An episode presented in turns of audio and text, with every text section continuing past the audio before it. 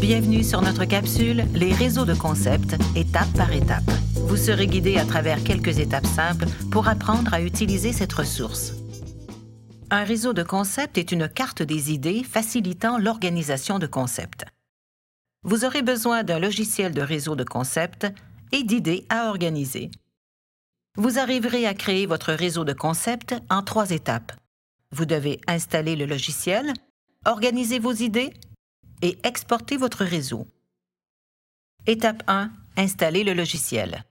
Deux logiciels attirent particulièrement notre attention, CMAP Tools et Inspiration. Vous pourrez les télécharger de leurs sites respectifs. De plus, le CCDMD offre la possibilité à tous les collèges qui en font la demande d'avoir accès à un serveur CMAP Tools dédié à l'utilisation pédagogique des réseaux de concepts. CMAP est un logiciel gratuit, alors qu'Inspiration offre une version de démonstration de 30 jours. Néanmoins, ce dernier propose plus d'éléments visuels disponibles. Il suffit ensuite de suivre les étapes d'installation du logiciel. Étape 2. Organisez vos idées. La première chose à faire est d'indiquer l'idée centrale de votre réseau. Pour ce faire, avec CMAP, il suffit de double-cliquer sur la fenêtre de réseau. Avec Inspiration, on doit plutôt utiliser la barre d'outils pour ajouter les idées à partir de boîtes vides ou d'images prédéfinies. Ensuite, en cliquant sur le bouton avec une flèche, vous pourrez créer un deuxième concept et une relation entre les deux concepts. Pour chaque concept que vous ajouterez, vous pourrez changer la couleur, la forme et l'apparence de la boîte. Avec Inspiration, vous pourrez même ajouter des annotations permettant de préciser certaines idées ou certains concepts de votre réseau. Il suffit de cliquer sur le bouton de droite de la souris et de choisir Add or Edit Note. Grâce au réseau conceptuel, vous pourrez illustrer des idées complexes.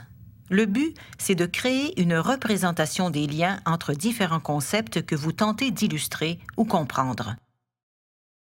À noter qu'il vous sera possible d'ajouter des images, de la vidéo, du son et même des hyperliens dans vos réseaux conceptuels. Bref, les logiciels vous permettent d'annoter des concepts, d'insérer des images, de faire des liens hypertextes et d'exporter les schémas en images, en document Word ou en page web. Avec CMAP, pour insérer plusieurs types de médias, il faut cliquer avec le bouton de droite de la souris sur un concept et choisir ajouter et modifier les liens vers les ressources, alors qu'avec Inspiration, on peut le faire à partir du menu Tools.